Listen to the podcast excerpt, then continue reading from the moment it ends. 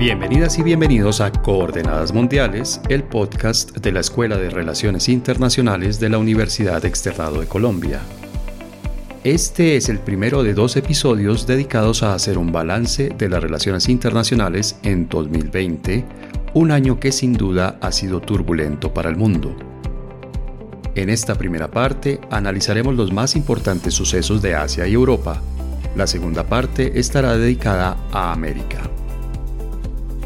El primer tema que nos ocupa es China, país que fue precisamente el epicentro del más fuerte sacudón de este año, la pandemia de la COVID-19. Sin embargo, este no es el único tema por el que esta potencia emergente fue noticia internacional. Antes de que apareciera este coronavirus, China y Estados Unidos estaban enfrascados en lo que se calificó como una guerra comercial, en la que Estados Unidos buscaba disminuir la ventaja que China tenía en esta materia este conflicto produjo inquietud en los mercados internacionales e incluso llevó a temer por una escalada que lo extendiera a campos diferentes al de la economía. Luego llegó el coronavirus y el enorme impacto humano y económico que tuvo en China. Con el paso de los meses, ese país ha demostrado una enorme capacidad de reacción y de recuperación, gracias a la cual termina 2020 como una de las pocas economías mundiales que no solo no entró en recesión, sino que tendrá crecimiento.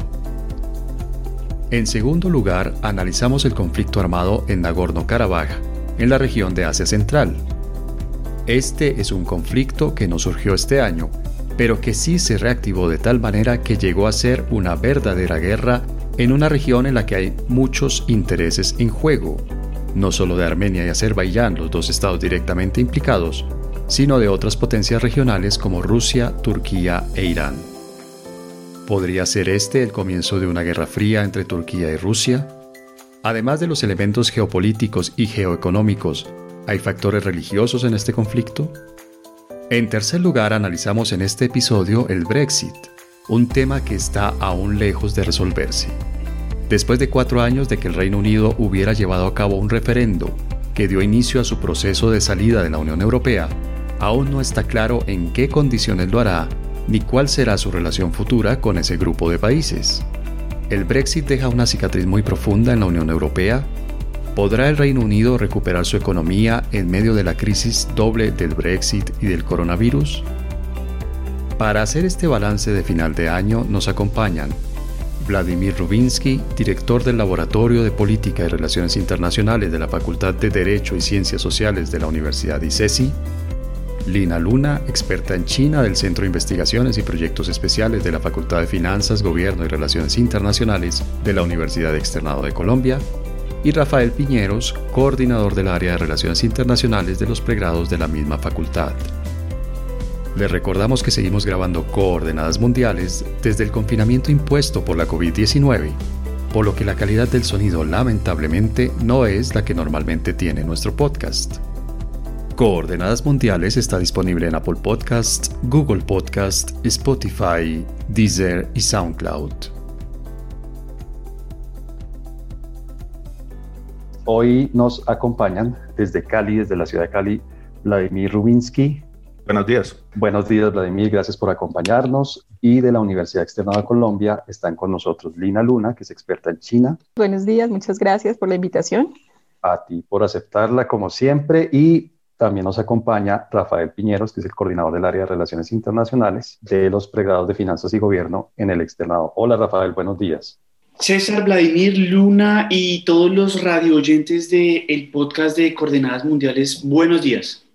Este es un episodio en el que vamos a hacer un balance del año. Es el primero de dos episodios con el que vamos a hacer un análisis de lo que sucedió a lo largo de este 2020, que ha sido mucho no todo positivo, pero finalmente eh, no nos podemos quejar por falta de acontecimientos internacionales y de acontecimientos que han afectado las relaciones internacionales en el mundo. Quisiera empezar con Lina hablando, por supuesto, de la que ya en este momento es la segunda economía más importante del mundo, es una potencia emergente que dentro de muy poco empezará a rivalizar seriamente con Estados Unidos por ser una superpotencia mundial, pero que este año fue noticia no por su economía, ni por su poderío militar, ni por eh, tener la eh, segunda o primera población más grande del mundo. Siempre me confundo con India, Lina, si nos das ese dato te agradezco. La primera. Primera, todavía primera, pero todavía espera sobrepasarla pronto, sí. La primera población, la población más grande del mundo, pero nada de eso hizo que China fuera noticia, o no fue eso lo que hizo que China fuera noticia, sino que empezamos el año con una guerra comercial entre China y Estados Unidos. ¿Cómo fue esa guerra y en qué terminó esa guerra? ¿Hubo, un vencedor en la guerra o cómo terminó esa guerra?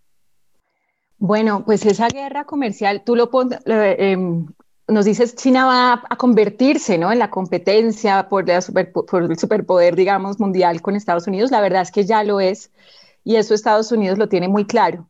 Eh, entonces, como sabemos, la política de Trump particularmente eh, es, ha sido eh, buscar la forma, y esto no fue solo con China, sino en general con muchos de sus eh, tradicionales socios comerciales, con la idea de la eh, Make America Great Again. eso significó subir las tarifas, incrementar ¿no? el costo de importaciones, con la idea de reactivar una economía que de hecho ya nos dirán los economistas hasta qué punto vale la pena intentar reactivar la economía 100% eh, dentro de Estados Unidos, si eso no es una devolución económica más que una evolución, pero eso es otro tema. Em, y obviamente dentro de esto el principal, eh, digamos, enemigo para Estados Unidos siempre ha sido China y Trump lo dijo desde su campaña y lo ha cumplido durante, lo cumplió durante todo su, su gobierno, ¿no? Entonces la guerra comercial comienza realmente en el 2018 y fue como un gran tema durante todo el 2019.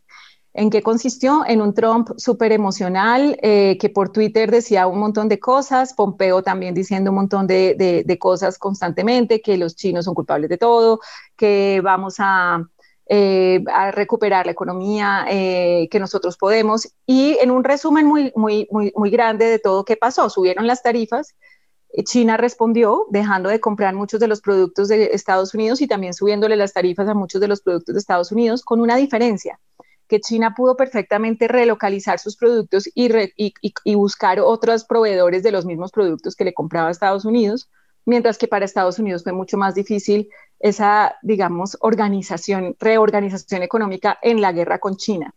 No sé si eso fue mala planeación, si no lo previeron o, o sea, entender por qué asumen la guerra desde ese ángulo cuando claramente Estados Unidos se iba a ver afectado es difícil de entender. Y podemos decir que el balance de finales del 2019 en términos de la guerra comercial es que si bien los dos países estaban viendo afectados, la verdad es que el país con más mayor solidez, tanto internacional como interna, para lidiar con la guerra comercial fue China. Estados Unidos se vio altamente afectado, tuvieron que eh, mandar muchos subsidios a diferentes sectores, sobre todo el de soya, por ejemplo, eh, agricultores que estaban acostumbrados a venderle un montón de cosas a China, eh, al punto que los que pagaron realmente la guerra comercial fueron los consumidores norteamericanos, más que cualquier otra persona. Entonces, esto ya es un balance que no es positivo. A pesar de esta situación, la actitud del gobierno estadounidense siguió siendo bastante arrogante China siempre ha abierto las puertas al diálogo, siempre ha estado dispuesto al diálogo, pero no habían ni llegado a dialogar y Estados Unidos ya cambiaba las reglas del juego, ¿no? Entonces, digamos, por eso digo que fue manejada de forma muy temperamental. Finalmente llegaron a un acuerdo, ¿verdad? Llegaron a un acuerdo que es un acuerdo que no habría durado mucho, si no es porque llega el coronavirus. Es decir, llegaron a algún, claro, en algún momento fue como listo, no vamos a subir más las tarifas, vamos, o sea, llegaron a un acuerdo que era muy endeble, era algo que no era fácil de mantener en el tiempo, que era algo temporal. Y yo creo que si no hubiera llegado la pandemia, el acuerdo habría fallado. Lo que pasa es que después llega la pandemia y cambia obviamente todo lo que pasa en el, en el mundo. Y eso quiere decir, Lina, que independientemente porque estamos, estamos grabando este podcast en un momento en el que todavía no se sabe quién va a ser el próximo presidente de Estados Unidos. Uno podría decir que independientemente si es Biden o si es Trump, este conflicto comercial y económico entre China y Estados Unidos se va a reactivar o esto ya quedó finalizado y zanjado. No, claro que se va a reactivar. De hecho, no ha parado del todo. Es decir, ¿qué pasó? Cambiamos de guerra comercial a guerra pandémica, ¿no? Entonces, todo es culpa de China, que los chinos paguen, es el virus chino. Eh, sí, empezó toda una difamación en torno al coronavirus, tratando de echarle la culpa a China del mal manejo que cada país internamente le estaba haciendo a, al, coronavirus. Em, y el tema de China ha sido durante la contienda electoral en Estados Unidos fundamental ¿sí? Yo creo que ni Biden ni Trump podrían salirse de esa dinámica que se ha vendido ya y que compraron todos los norteamericanos de que China es el enemigo y que hay que hacer algo con China. La gran diferencia, si Biden queda electo, eh, va a ser que, o sea, mientras Trump es como el llanero solitario y, e iba solo a atacar a China y al mundo entero y a imponer su voluntad, Biden más, va a ser más estratégico, va probablemente a recuperar sus relaciones con Europa, con otros países, para enfrentar el tema de China de una manera más coordinada internacionalmente y no solo como lo venía haciendo, como lo venía haciendo eh, Trump. ¿Esto significa que puede bajar la intensidad del conflicto? Sí, pero este conflicto lo, lo veremos por décadas con diferentes caras hacia adelante. Eh, puede que sea comercial en algún momento, pero después puede pasar, obviamente, realmente detrás de lo comercial está es lo tecnológico, ¿sí? Y no olvidemos eso, lo que está de fondo en este conflicto es el desarrollo de la infraestructura 5G, es el hecho de que China logró sobrepasar a Estados Unidos en el desarrollo de esta tecnología y eso hace que, que, que o sea, el que domina el 5G va a dominar por lo menos los próximos 10 años de desarrollo tecnológico global. Entonces, eso es algo que es, es una tajada de pastel que Estados Unidos no quiere perder. Entonces, realmente en el fondo, todo esto se trata de eso y por eso se fueron contra Huawei y por eso, sí, como que eh, eh, buscan que, que, los países en Europa no compren tecnología de Huawei, por eso dicen que nos van a espiar si usamos productos Huawei, etcétera, etcétera. Es toda una campaña de difamación para detener el progreso de, de, China en temas, en temas tecnológicos, pero es, eso es algo que no, no se puede detener y que veremos, y que veremos evolucionar con los mucho más. Bien, Vladimir, cambiando un poco de, sitio, de, zona geográfica, pero algo que está muy cerca de China es eh, Asia Central. Y las noticias que llegan a América Latina y Asia Central realmente son escasas. Pocas veces recibimos noticias, son cosas muy esporádicas. Realmente no es una región que nos interese mucho en América Latina. Sin embargo, desde hace unos meses estamos viendo noticias sobre un conflicto armado, sobre una guerra que se está desarrollando en Nagorno-Karabaj. Obviamente la primera pregunta sería, ¿en dónde queda Nagorno-Karabaj? ¿Por qué Nagorno-Karabaj es, es importante y a qué se debe este conflicto? Bueno, eh, son todas las preguntas muy válidas. Eh, en primer lugar, ¿dónde se queda? Queda en el Cáucaso. Eh, las, los montes de Cáucaso y es, es, una, es una zona geográfica que separa Europa de Asia pero yo no me arriesgaría, y sobre todo si voy a, los países como Azerbaiyán, Armenia Georgia, decir que es Asia, porque ellos dicen que es, es Europa. Ah, pero lo más importante sobre esa zona geográfica es precisamente porque es una especie de, de crossroads, eh, es el lugar donde se encontraban muchos movimientos de personas durante los siglos y esto que precisamente constituye una de las fuentes por qué es tan difícil de resolver algunos de eh, los conflictos, eh, uno de estos que nosotros estamos observando en este momento entre Azerbaiyán y Armenia. Lo hay que, eh, en primer lugar, lo que hay que decir que estos países, Georgia, Armenia Azerbaiyán, existen después de de la Primera Guerra Mundial fueron creados eh, en el marco del Tratado de Versalles y es cuando comienzan a aparecer algunos eh, de las dificultades porque precisamente como la consecuencia de estos grandes movimientos migratorios durante los siglos eh, es muy difícil identificar los territorios, poner las fronteras de tal manera que no generan conflictos entre distintos grupos étnicos. en el caso de Armenia y Azerbaiyán, ah, es algo que eh, estaba uh, desarrollándose, un conflicto allá, estaba desarrollándose prácticamente desde el momento cuando crearon estos dos países, porque hay una parte eh, de Azerbaiyán en estas fronteras que fueron establecidos después de la Primera Guerra Mundial, donde la población eh, mayoría de la población eh, no son eh, pues de, de, este grupo, del mismo grupo étnico de Azerbaiyán, sino son de Armenia. Eh, durante los tiempos de la Unión Soviética, con la política que estaba llevando a cabo la Unión Soviética, estos conflictos fueron regulados, aunque eh, también generaron ciertas tensiones, pero por la misma forma, eh, por la misma naturaleza del Estado soviético, realmente no tenían posibilidades de salir a flote, no, no, tenían posibilidades de desarrollarse más allá de, de ciertas tensiones que existían una especie de pax soviética, digamos, el hecho de que la Unión Soviética fuera el poder, innegable de la zona hizo que todos los demás conflictos tuvieran que quedarse quietos. Claro, eh, para algunos expertos el uso, el otro término, los conflictos congelados, que a mí me gusta un poco más porque precisamente cuando colapsa la Unión Soviética se termina esta paz soviética y, comienzan ya ah, las peleas abiertas, se termina, comienza más bien la primera guerra étnica entre Azerbaiyán y Armenia, eh, de hecho, comienza a desarrollarse, todavía existe la Unión Soviética a los finales de la década 80, eh, con el colapso de la Unión Soviética se toma el formato de una guerra abierta que deja muchas víctimas, eh, resultó ser una de las guerras más sangrientas en este espacio postsoviético, pero luego no es que ellos entran a tener una paz o un acuerdo firme. Um, la tensión siempre estaba presente en ese entonces y, llegaron, yo creo que el punto más cercano donde llegaron a tener realmente un acuerdo fue en 2011, uh, cuando eh, lo que estuvieron proponiendo es cambiar el territorio. O sea, Armenia estaba dispuesta a dar una parte de su territorio a Azerbaiyán, mientras Azerbaiyán en un momento parecía que está dispuesto a aceptar eh, eh, la propuesta de Armenia para que este territorio pueda unirse. Pero las cosas no fueron así. de hecho, eh, la cumbre que ellos tenían bajo el patrocinio de Rusia, cuando Dmitry Medvedev, el presidente ruso, eh, se colapsa, no, no logran, o sea, la, la delegación de Armenia, de, Azerbaiyán, pues regresa a la casa. Y desde ese entonces eh, las tensiones iban a aumento y cuando realmente dispararon, cuando ya tenemos una nueva guerra, porque ya es una guerra con el uso de, armamento muy pesado en Armenia y Azerbaiyán.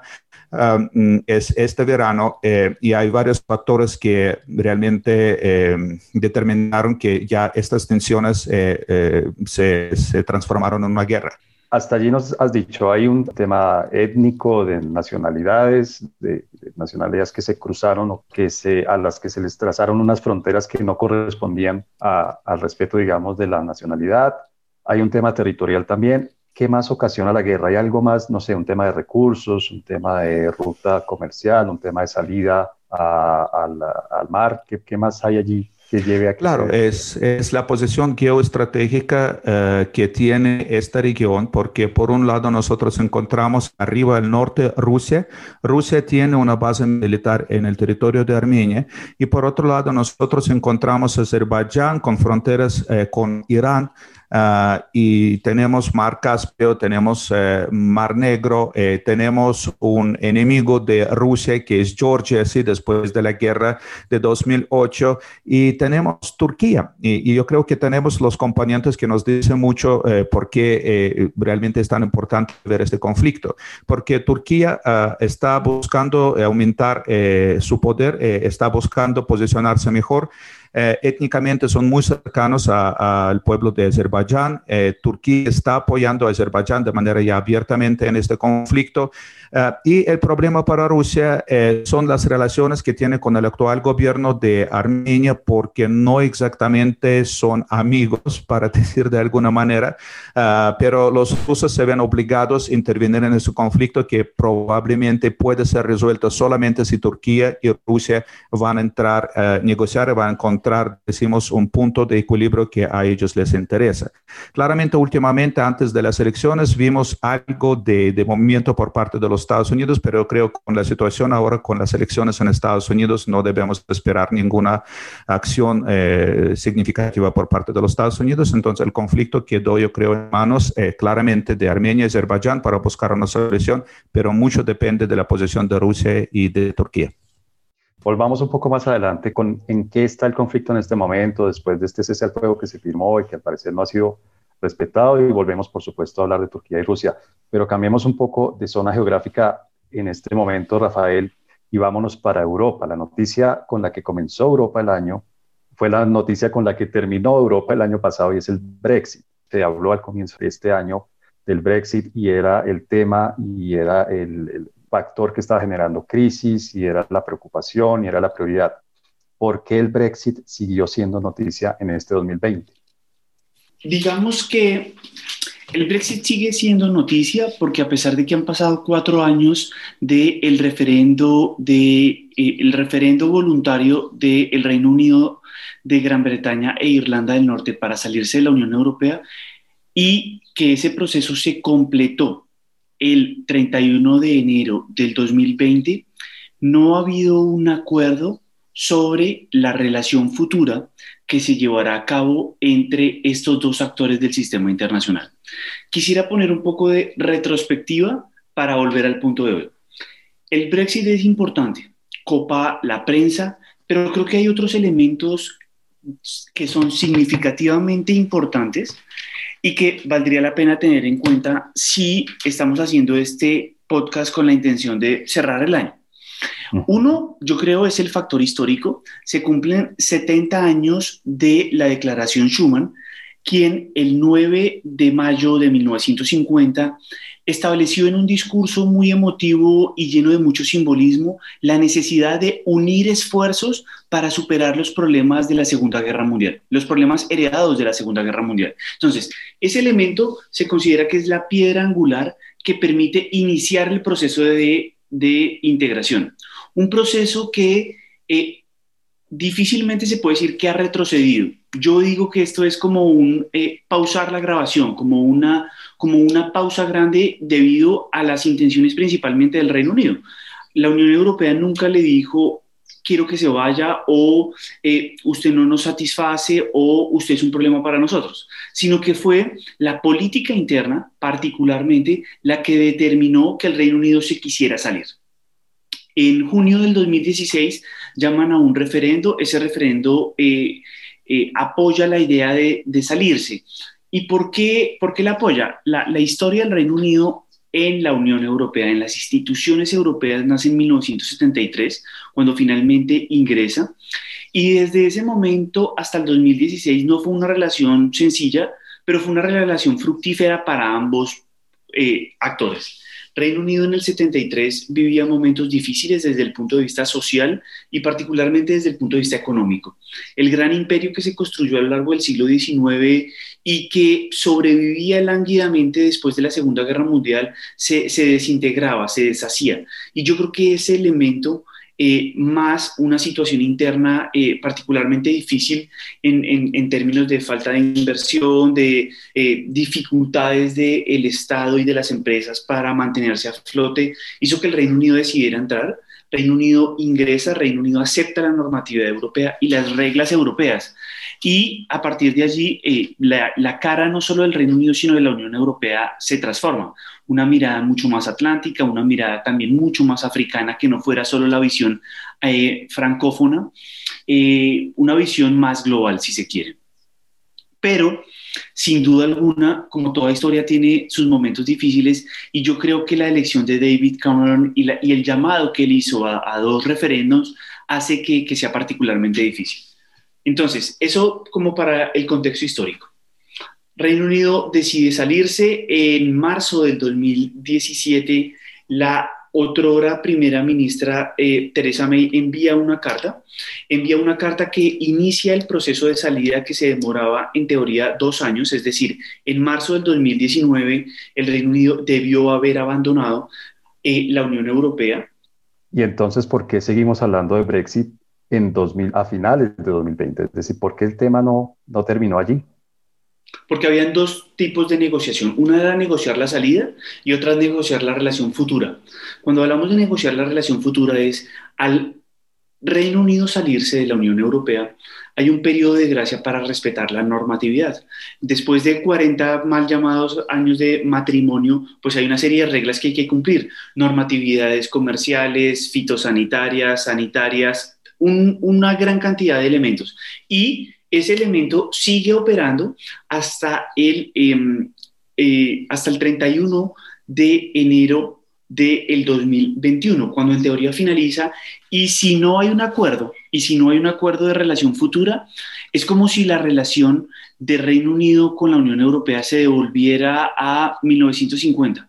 Es como si fueran dos actores que no se conocen. Entonces ese es el riesgo, porque pongámoslo en lo que a todos nos gusta, que es el whisky escocés. El whisky escocés para ingresar a la Unión Europea y a los países de la Unión Europea no paga impuestos, no, no paga una serie de, eh, sí, de impuestos, pero con la salida del Reino Unido, ese y muchos cientos de miles y muchos cientos de empresas se van a ver significativamente afectadas por esa situación y viceversa. El Reino Unido dejó de producir muchos de los productos agrícolas que tiene que consumir, principalmente van de España, de Francia o de Italia.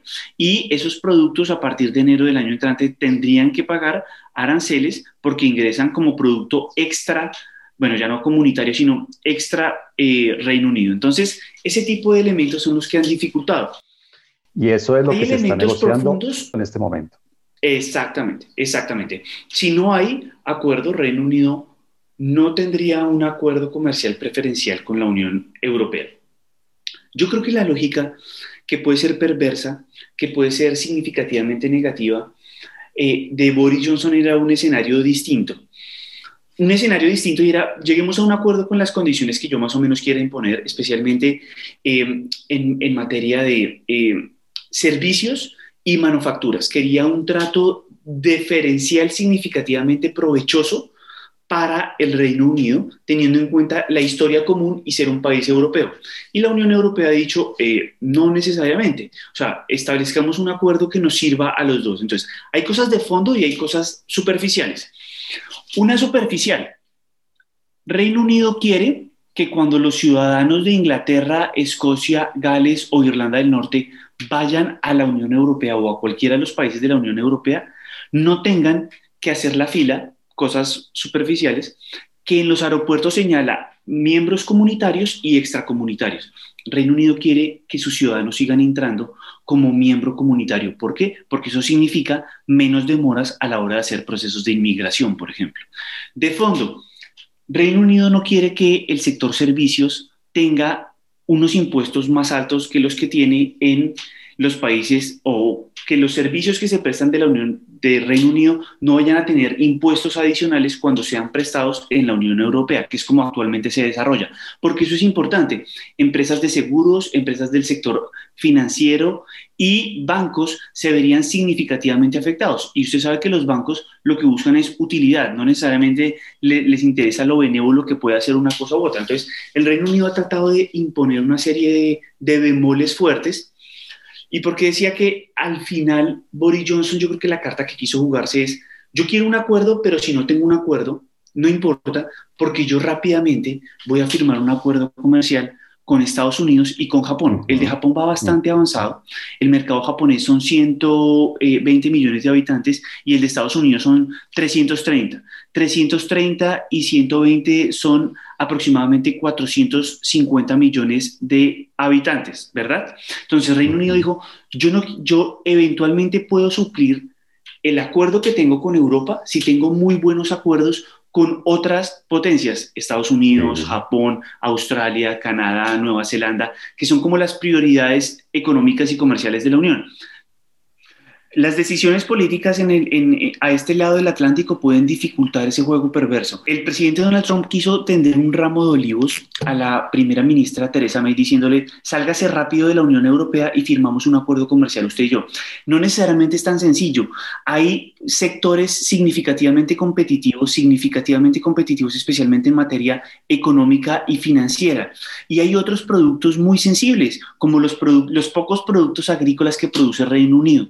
Entonces, en ese sentido, ha habido una gran dificultad interna porque no necesariamente las empresas también están dispuestas y los sectores, la Cámara de Comercio se ha, se ha opuesto significativamente a un tratado comercial con los Estados Unidos, lo ven peligroso, sería una competencia muy dura de asumir y hay otras industrias, especialmente en industrias creativas, que también hay bastantes dificultades. Entonces, no resulta tan automático, César, pero esa era la intención del gobierno actual. Para redondear este punto, en síntesis, no está definida la relación del Reino Unido con Europa, no está definida la relación, esta nueva relación que se ha propuesto con Estados Unidos y con Japón tampoco. Se termina el año y no se ha definido esto. Difícilmente se va, o sea, quedan aproximadamente poco menos de dos meses, es decir, estamos a 50 días de que finalice el año. Veo, veo difícil y, cada, y entre más días pasen, Veo más difícil llegar a un acuerdo Reino Unido-Unión Europea, pero tal vez eventualmente eh, una sesión significativa de ambas partes para llegar a un acuerdo podría, podría destrabar esta situación. Lina, hace un momento eh, estábamos hablando de que el primer tema fue la guerra comercial y nos dabas tus perspectivas sobre la guerra comercial entre Estados Unidos y China. Pero la segunda noticia, grande, por supuesto, enorme, absolutamente desproporcionada que hubo este año, fue el coronavirus, la COVID-19, y empezó en China. ¿Cómo afectó la COVID-19 a China? ¿En qué está al finalizar el año, cuando estamos finalizando el 2020, en qué está China respecto a esta pandemia? Y eso cómo, está, cómo afectó la economía y cómo está reaccionando la economía actualmente, ya después de unos meses de haber empezado a sufrir el coronavirus. Bueno, eh, claramente el coronavirus yo creo que es el tema del 2020, ¿no? Para, para absolutamente todos. Y en términos de China, la historia es bastante interesante eh, por varias razones. Eh, por un lado, porque al ser China el primer país que se enfrenta a la pandemia como tal, pues a la epidemia en ese momento, tuvo como los ojos, o sea, como, como está sucediendo con China, esos son rezagos de la guerra comercial, de muchas cosas que vienen, es juzgar bastante fuerte cualquier cosa que pase en China, ¿no? Entonces, yo sí creo que al inicio de año hubo juicios muy grandes hacia China, como que nos están escondiendo la pandemia, nos están no sé qué. Pero si uno lo mira en retrospectiva, imagínense donde China hubiera avisado que hay una epidemia y que luego esa epidemia no hubiera sido una epidemia. ¿Sí? sino que hubiera sido algo controlable. Le, habrían dicho que porque hace escándalo, porque tumba bolsas eh, financieras y demás, si no lo hubiera hecho. China lo hizo a un ritmo que, que, que fue de hecho mucho más rápido si lo contrastamos, por ejemplo, con lo que pasa después con Italia. A Italia el virus le llega cuando ya se sabe que es una epidemia, cuando ya se sabe qué va a pasar, cuando ya se sabe que llega, y aún así Italia no cierra fronteras, aún así Italia recibe un montón de gente, y es realmente desde Italia desde donde el virus se propaga al mundo entero. Pero entonces en ese momento las críticas a Italia fueron cero o mínimas, y al contrario, hay valor de Italia porque cerró Italia después de que ya había ya había, ¿no? Como regado el virus por todas partes. Entonces, yo sí creo que durante todo este ciclo ha habido un juicio muy grande hacia China, que es heredado de, esta, de este discurso difamatorio por parte de Estados Unidos eh, eh, eh, y también de algunos países europeos hacia, hacia China. Y entonces eso no nos ha permitido ver en realidad qué pasó en China con el virus. Entonces es chévere que lo miremos en este momento. ¿Realmente qué pasó? Sí, China es el primer país donde, donde descubren que esto es un virus y digo que es donde descubren porque no lo sabremos, quién sabe hasta cuándo sabremos exactamente dónde nació el coronavirus, pero se dice que, hay, que pudo haber habido un brote de coronavirus en Houston en diciembre, que pudo haber habido un brote pequeño de coronavirus también en, en España antecitos y que no se había identificado como una epidemia como tal y que el primer país donde se identifica esta epidemia es China. ¿Cuál es la, posición de China? China ya tiene experiencia manejando este tipo de brotes, son una población de más de 1.300 millones de habitantes, obviamente actuaron como siempre actúan. ¿Qué hacemos? Cerramos. Eh, la, ventaja que tiene China es esa coordinación muy, muy clara entre gobierno, empresa y sociedad, ¿no? Que es algo que viene del confucianismo, que viene de muchas cosas culturales, que hace que el gobierno pueda decir, cerramos Wuhan y lo cerramos. ¿Sí? Eh, para el mundo era como, ay, les están violando los derechos, pobrecitos los de Wuhan, ¿cómo los van a encerrar? China tenía claro que si no contenía la pandemia, no iba a poder, o sea, esto se iba a volver algo inmanejable. Entonces, cuando miramos en retrospectiva, realmente lo que hizo China fue el camino que después la OMC sugirió al mundo. Y es, yo creo, o sea, la manera de, contener esta pandemia, de que se siga expandiendo, es con eh, cuarentena, no hay nada que hacer. Entonces, China fue el primer país en, hacerlo. Creo que la cuarentena china fue bastante exitosa. De hecho, todavía cada vez que hay pequeños brotes de coronavirus, vuelven y hacen cuarentenas selectivas. Tuvieron que hacer hace poco una cuarentena en, Beijing. Eh, China logró realmente controlar enteramente el coronavirus. Los nuevos casos que ha habido son casos que vienen eh, importados y aún así cuando llega el caso importado, eh, los chinos entonces lo que hacen, tienen un sistema muy claro de, traquear dónde estuvo, con quién estuvo en contacto esa persona y con eso hay mucho control.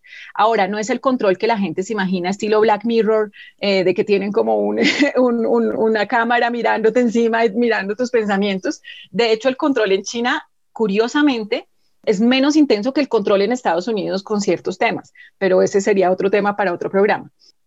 Pero entonces podemos decir, China manejó bien ese, ese primer brote y hoy en día, a final del año 2020, podemos decir, el coronavirus está completamente bajo control desde el punto de vista biológico, médico, epidemiológico. En general, sí. ¿Y qué, pasó con la economía? El, efecto del, del, coronavirus en la economía, ¿cuál ha sido? A ver, entonces aquí vuelvo a hablar es importante hablar de precisamente esa capacidad de coordinación entre el gobierno, la industria y la sociedad. Obviamente, ¿por qué los países se pensaron tanto, cualquier país, en si hacían cuarentena y cómo lo hacían?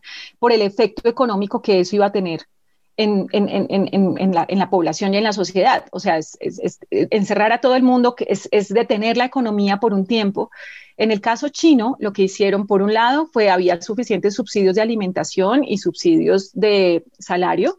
Por otro lado, todo lo que tuviera que ver con pruebas de coronavirus, eh, hospitalizaciones, remedios, absolutamente todo era cubierto por el Estado, independientemente de si tenías el seguro al día o no lo tenías al día, absolutamente todo era cubierto. Es todavía cubierto por el Estado, todo lo que tenga que ver con el coronavirus. ¿Cuál fue la aproximación de China? Nos encerramos y tenemos como un pequeño golpe a la economía inicial, duro, o sea, fuerte, como un golpe profundo, pero gracias a que se controla la enfermedad es que podemos después reactivar la economía. Esa fue la perspectiva china desde el principio. Es, nos toca mover los esfuerzos estatales que estaban para otras cosas, nos toca ahora poner todos los esfuerzos estatales y, y gubernamentales de las diferentes regiones en contener el coronavirus. Cuando, cuando logran contenerlo, entonces, ¿qué es lo que viene? Esos incentivos estatales para ir reactivando la economía poco a poco.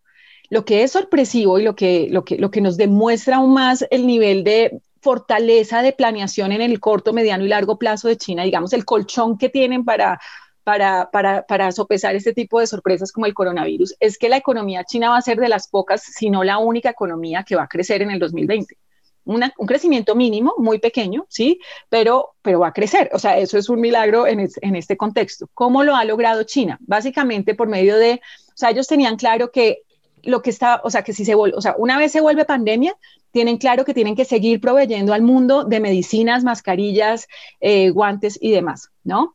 Eso además generó una alerta mundial de cuánto dependemos de China en términos farmacéuticos, ¿no? O sea, nos dimos cuenta de que el país que produce los remedios y que produce la mayoría de maquinaria médica es China.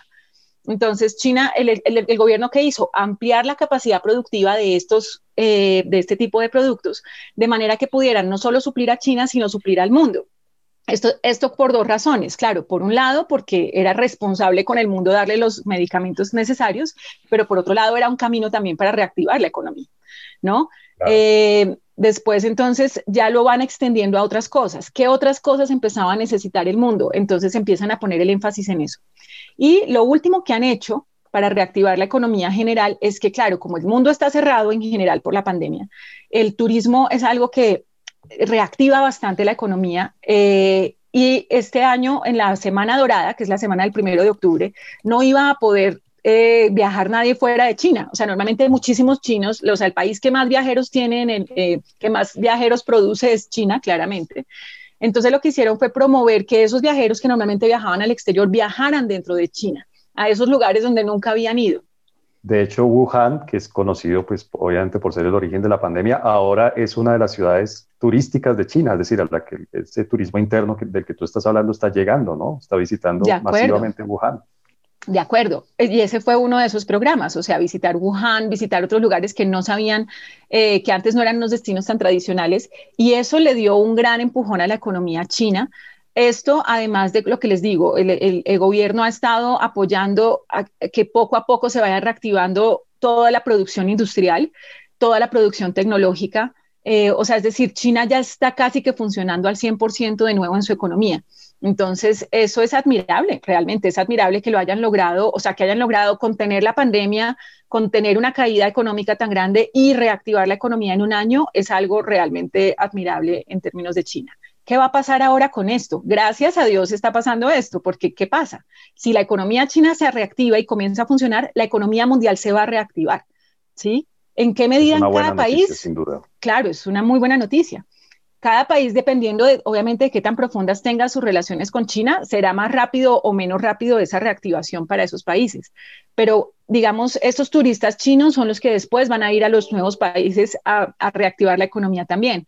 Pero además, China, eso significa que tiene plata para comprar los productos que, que venía comprando e incluso con más productos. Entonces, realmente la reactivación económica china es algo muy positivo para el mundo y nos hace pensar también hacia dónde estamos mirando, ¿sí? Porque en este momento es muy buena idea ser muy buen amigo de China. Entonces, por ejemplo, en el caso de Colombia, todavía no somos tan buenos amigos. Entonces, en este momento nos damos cuenta que es una amistad que vale la pena, básicamente. Eh, y yo creo que sí eh, eh, va a marcar una diferencia en términos de, de qué país comienza a ser más relevante en el sistema internacional a partir de simplemente algo material que es la reactivación económica mundial después de este evento. Vladimir, Asia Central no es una región que haya sido golpeada muy fuerte por el coronavirus. La excepción tal vez es Irán, que sí ha tenido, se dice ya, tres brotes fuertes, tres oleadas de coronavirus, pero en general la región no ha sido muy golpeada. ¿El coronavirus ha sido un problema serio en Asia Central o, o los problemas más bien son de tipo político, como el que estamos analizando en Nagorno-Karabaj? No, yo creo que sí, efectivamente, nosotros podemos encontrar las evidencias de que las economías eh, de esta parte del mundo también fueron golpeados muy fuertemente por el COVID-19. Por ejemplo, estamos hablando sobre la guerra entre Azerbaiyán y Armenia en este momento y a Azerbaiyán le iba muy bien eh, porque Azerbaiyán es un país eh, exportador de petróleo, también tiene otras inversiones, ha beneficiado mucho por su cercanía con Turquía en este momento, pero con la caída dramática de los precios eh, del mercado de petróleo, claramente está enfrentando unos problemas muy serios. En el caso de Armenia, la situación es drástica. Hay muchas personas eh, que no tienen empleo, hay otro tipo de dificultades, entonces claramente nosotros sí podemos encontrar el impacto de COVID-19 que luego traslada en los problemas políticos que tienen gobernantes de este países y, claramente eh, uno de eh, los intentos que uno puede identificar es aprovechar esa coyuntura de la existencia de las tensiones entre Azerbaiyán y Armenia para poder yo diría desviar un poco la atención eh, de, sus ciudadanos eh, sobre los temas eh, que tienen que ver con los problemas económicos. Y en ese contexto, ¿qué tanto se puede acrecentar lo que uno empieza a ver como, como una competencia, como una rivalidad entre las tres potencias regionales que podrían ser Turquía, Rusia e Irán? ¿Se puede agravar esto? ¿Se puede cada vez se llevar más cercano a un conflicto o eso es un escenario que uno puede descartar? Bueno, en primer lugar, nosotros sí tenemos una guerra entre Azerbaiyán y Armenia, una guerra que es muy difícil parar en este momento, precisamente por las razones que estuve explicando antes. Eh, el líder, el presidente de Azerbaiyán, Aliyev, dijo que la única vía ahora para resolver eh, el conflicto es a través de la guerra, eh, a través de la fuerza, y es algo que es muy preocupante. ninguna de las dos partes está dispuesta en este momento a seguir buscando las soluciones. Además, hay muy pocas opciones realmente que se quedan. Entonces, eh, todo depende de la actuación en este momento de estas potencias eh, de la región, Turquía, Rusia, Irán. Yo creo que hasta el momento lo que nosotros eh, podemos estar un poco más respirando un poco más tranquilo a pesar de todas las dificultades es que el conflicto todavía no tomó este rasgo religioso, ¿sí? Porque claramente nosotros tenemos Armenia, que son cristianos, donde nosotros encontramos una de las iglesias cristianas más antiguas del mundo y nosotros tenemos claramente Azerbaiyán que, que, es completamente diferente. Y Irán, eh, por ahora, eh, yo creo que estaba como bastante alejado de, de, de, la fase activa del conflicto, pero Rusia y Turquía sí están muy activamente participando. Para los rusos, es una oportunidad de tratar, intentar volver a jugar un papel más decisivo en la región, pero el problema para los rusos es que en este momento tiene poca oferta, o sea, hay pocas cosas que Rusia puede ofrecer y con que puede jugar. Mientras Turquía, yo creo que ahora tiene sí una ventaja, eh, está abiertamente apoyando a Azerbaiyán y las relaciones entre Rusia y Turquía ha sido... Eh, parece amigables, pero no son, ¿sí? Porque hay intereses realmente contradictorios de Rusia y Turquía en esta región. Entonces yo diría que es una situación de mucha preocupación y hay que ver qué va a pasar, pero eh, en este momento es difícil decir exactamente cómo pueden desarrollarse el conflicto. Lo único que sí es cierto, ninguna de las partes, ni Azerbaiyán ni Armenia, están dispuestas a parar esta guerra. Es, muy lamentable, pero es una realidad que nosotros vemos en esta región. Pero estaríamos lejos de hablar de una guerra fría entre comillas, entre Rusia y Turquía, por ejemplo. Eh, bueno, eh, estos son los países que demostraron que son capaces de negociar, capaces de cooperar eh, bajo las circunstancias bastante complejas. O sea, recordamos que donde los turcos bajaron un avión ruso y, y, realmente la situación estaba muy tensa y sin embargo lo lograron encontrar una solución. Yo creo en este caso ellos hablan, ellos están cooperando. No creo que va a haber una guerra fría porque hay cosas realmente que sí están sobre la mesa, eh, pero ah, ellos demostraron que tienen capacidad de eh, negociar, buscar una solución. Yo no diría que esto es uh, un conflicto que puede poner en, mm, en, una tensión aún más grande entre Rusia y ah, Turquía, pero, pero sí va a haber eh, negociaciones, va a haber realmente ofertas, rechazos, aceptaciones de las ofertas. yo creo que ambos países van a estar muy pendientes del desarrollo de este conflicto.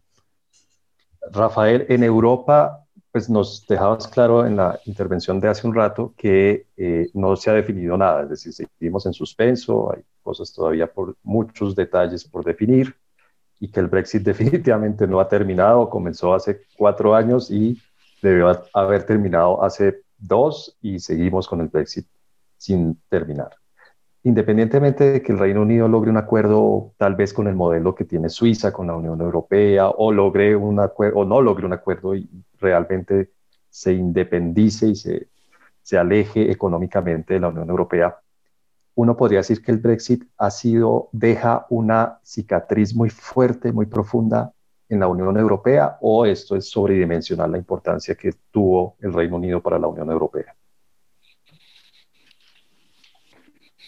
Muy buena pregunta, muy, muy sentida y hay varias rutas para responder. Con el Reino Unido, la Unión Europea ganó en peso estratégico. La Unión Europea sumaba un miembro permanente del Consejo de Seguridad a Francia, por lo tanto era un bloque sólido. La Unión Europea ganaba eh, capacidades militares de despliegue, de imposición de la paz, con la Unión Europea, eh, con Reino Unido dentro, eh, yo creo que se fortalecía significativamente la noción y la visión de una Europa más global.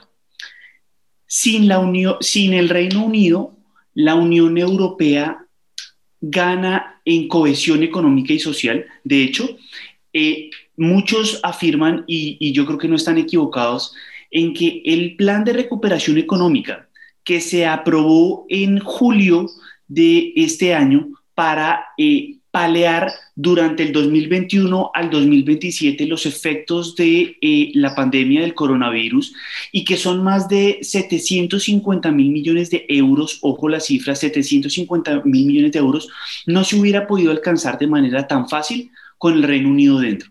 Porque el Reino Unido aboga por un modelo mucho más liberal en vez de uno más socioliberal, socialdemócrata. Y yo creo que eso es importante tenerlo presente.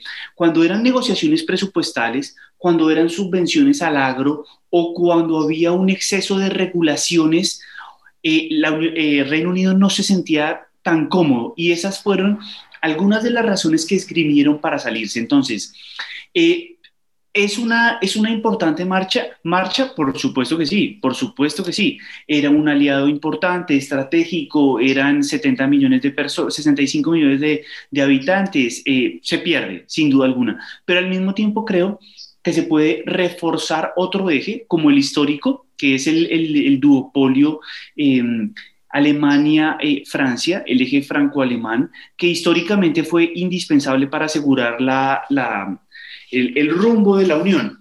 El triunvirato fue bueno, eh, yo creo que eh, no, no, se puede desmeritar lo que significaba Reino Unido dentro de la Unión Europea, pero al mismo tiempo, pero al mismo tiempo otros elementos relacionados con ello podrían ser difíciles. Hay escenarios o hay temas que ojalá se vayan a mantener a pesar de la salida del Reino Unido. Uno, la cooperación y la investigación científica. Hemos visto cómo la COVID también demanda que cada vez más académicos, más científicos se pongan de acuerdo para encontrar soluciones a problemas comunes. La Agencia Europea de Medicamentos se iba a establecer en Reino Unido y no pudo ser por la salida. Y la segunda opción era, era Barcelona y tampoco iba a poder ser porque los catalanes se querían ir de la Unión Europea. Entonces, a veces es un juego, a veces es un juego y un equilibrio que uno dice, ¿cómo armo esta, esta figura? Eh, entonces, uno, ojalá que se mantenga la cooperación científica. Dos, la cooperación económica, la, la construcción de un proyecto tan importante para la Unión y para los países miembros como el proyecto Airbus de, de, eh, aeronáutico y aeroespacial depende significativamente de la cooperación entre los distintos países europeos, Francia, Alemania, España, Reino Unido. Entonces, ese tipo de cosas ojalá no se pierdan, porque sin duda alguna pierden todos. Eh, si se quiere salir, pues no lo uno no puede tener a alguien eh, obligado, y menos en un proceso de integración, y menos en un proceso supranacional que se ha encargado de generar una gobernanza multinivel en la cual tanto las organizaciones, tanto las instituciones supranacionales como los estados, como las regiones, como el ciudadano, tienen eh, mecanismos de interacción e interlocución eh, válidos. Entonces, yo creo que ese es el, ese es el problema, ¿no? Que, que, sin duda alguna perdemos, pero yo creo que también, como, como lo decía Lina, eh, a veces me gusta tomar las palabras de Lina, y es, pues hombre, eh, esto llegó para quedarse y ahora hay una nueva normalidad en la cual, eh, pues, tienen que convivir. Y esa normalidad, esa nueva normalidad no era lo bonito que podía ser Reino Unido dentro de la Unión Europea, sino una buena relación con un aliado europeo para asuntos o problemas comunes para asuntos o problemas comunes que tenemos que darles respuesta. Lina, ¿podríamos esperar un 2021 para China y para Asia en general? ¿Más tranquilo que esté muy turbulento y muy movido 2020 o el 2021 va a ser una continuación de todo esto que estamos viviendo en 2020? Pues bueno, ponerme aquí de pitoniza está complicado, pero eh, a ver, si, el, mundo se enfoca en la reactivación económica, entonces creo que puede ser un 2021 bastante próspero, bastante interesante en términos de Asia, de las dinámicas con Asia, de la profundización con las relaciones con Asia en general. Si el 2021 se enfoca en una, digamos, rivalidad de transferencia de poder y competencia, o sea, si seguimos en guerra comercial, guerra tecnológica, entonces particularmente para China va a ser complicado porque tendrá que lidiar con Hong Kong, con Taiwán, con, eh, con guerra tecnológica, con reactivación económica y demás. Y habría que sumarle lidiar con si Trump es reelecto o un Biden que llega con un... habría que ver cuál es la... exacto. Cuál, cuál, es la actitud de Biden frente, frente al asunto, ¿no? Como les digo, sí, yo sí creo que si es Biden se va a bajar un poquito la intensidad del conflicto, pero el conflicto va a permanecer y China deberá seguir pensando estratégicamente. Entonces, básicamente, eh, depende de, lo que los otros, de, lo que los otros grupos, eh, otros países reaccionen eh, y, pongan como prioridad para el 2021, harán que el 2021 sea para, para China y para Asia o más amigable y enfocado en el crecimiento y desarrollo y reactivación económica y demás, o, o, algo mucho más estratégico lleno de, de rifirrafes entre, entre unos y otros. Creo que depende más de eso. Vladimir, en el 2021 vamos a ver la continuación del eh, conflicto entre en Nagorno-Karabaj, vamos a ver la finalización de ese conflicto o vamos a ver tal vez una multiplicación de conflictos similares a este por toda la región. Eh, bueno, es muy difícil hablar lo que va a pasar en 2021. Sobre todo están llegando cancelaciones de todos los congresos nuestros presenciales para el próximo año. Entonces uno dice, wow, esto va a seguir sin terminar. Eh, pero en el caso del conflicto en Nagorno-Karabaj, yo creo que tiene ventajas y desventajas. ¿Cuál es la desventaja? Es un conflicto muy profundo. O sea, hasta, hasta el punto que en los colegios de Azerbaiyán se eh, enseñan que los armenianos están ocupando este territorio sin razones en Armenia se eh, explican de manera muy diferente, entonces es algo que es muy, muy fuerte, ¿sí? Es, es, una, es un conflicto étnico de esos conflictos en Europa que es muy difícil de resolver.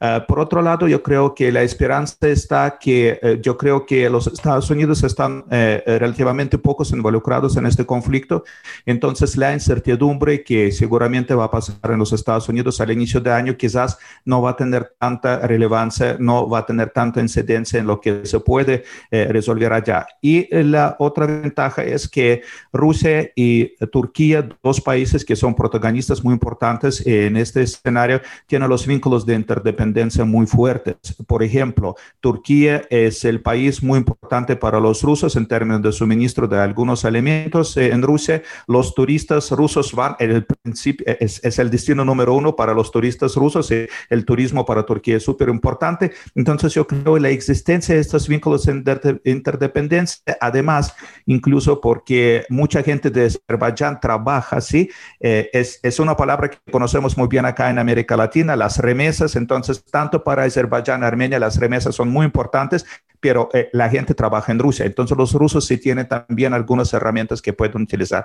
Yo diría, lamentablemente no vamos a ver este conflicto parada para todo, pero yo espero que sí, la, la fase activa, eh, lo que está pasando ahora, bombas, aviones, combates, esto sí va a disminuir y ojalá va a desaparecer el próximo año. Yo sí tengo una esperanza para eso.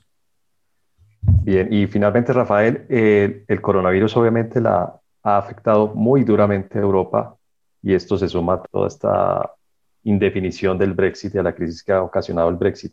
¿Podemos decir o podemos esperar un 2021 más tranquilo para Europa o por el contrario va a ser la continuación de toda esta turbulencia que hemos estado viviendo en 2020? Pues César, yo lo veo bastante complicado porque los países, en primer lugar, hay elementos macroeconómicos y eh, de la economía internacional que lo veo bastante difícil. ¿Que va a haber un rebote? Sí, pero ese rebote no sé si sea suficiente para paliar completamente las pérdidas que se van a generar durante el 2020. Es que las cifras del 2020 van a ser muy, muy magras. El verano fue particularmente malo para las economías europeas y eh, eso, eso por un lado. Entonces, uno, el entorno europeo no es tan, tan positivo. Dos, un mayor eh, entorno de endeudamiento. Eh, mm, del plan de recuperación económica que hablé ahorita en un momento, hay preocupaciones por la capacidad de cumplimiento de la deuda de España, de Portugal y nuevamente este eje de los países del sur va a tener más presión para mantener unas cuentas a raya y para mantener unas cuentas relativamente balanceadas. Eso por un lado. Por el segundo y tercero, como lo decía Vladimir, pues hombre, no solo, no solo los congresos, sino el turismo y, básicamente el cambio en los patrones de consumo. La gente no está gastando como lo que, lo, haría en enero o en febrero de este año, es decir, previo a la pandemia, no hay planes más allá de grandes obras públicas para dinamizar un poco el sector económico. Y yo creo que esos elementos hacen que sea bastante difícil eh, poder, poder decir con claridad si va a haber un periodo bollante. De recuperación, sí, vamos a ver qué tan bueno es ese, ese rebote económico, pero no creo que sea lo suficientemente positivo para palear todo lo que se perdió durante el 2020. Básicamente, más que pensar en, turismo, ahora hay que pensar en Internet satelital para poder estar conectados desde cualquier lugar de donde uno se encuentre, más no necesariamente en otros elementos de consumo o de gastos tradicionales de eh, los individuos, las empresas o los estados. Bien, pues les agradezco muchísimo a los tres. Lina, gracias por acompañarnos en este balance de 2020 un placer estar aquí. Muchas gracias por la invitación y un placer estar con estos invitados también. Vladimir, muchas gracias por haber aceptado esta que sea la primera, pero por supuesto no la última invitación a Coordenadas Mundiales. Muchísimas gracias por la invitación y pensando de lo que dijo Rafael, necesitamos a los chinos para el Internet para 5G urgentemente. Espero que en 2021 lo vamos a acercarnos. Sí. Inevitablemente. mira que ahí hay, un punto, ahí hay un punto interesante de debate y es en, en, algunos países de América Latina, como también en algunos países europeos, se van a abrir importantes licitaciones públicas para que empresas chinas eh, subasten y tengan la posibilidad de, de ampliar. Ahí yo creo que va a haber un conflicto importante. Puede ser bueno para los usuarios, debería, debería ser bueno para nosotros, pero sin duda alguna va a generar conflicto y tensión, porque las empresas americanas y la diplomacia americana y, eventualmente algunos países europeos también va a ser bastante reticente a que, a que eso suceda. Pero estoy de acuerdo contigo, puede ser un tema a seguir. Gracias Rafael por ah, habernos acompañado y por, como siempre, haber aceptado nuestra invitación a participar aquí en Coordenadas Mundiales. Por supuesto, muchas gracias por la invitación, César, y a todos fue un gusto compartir con ustedes.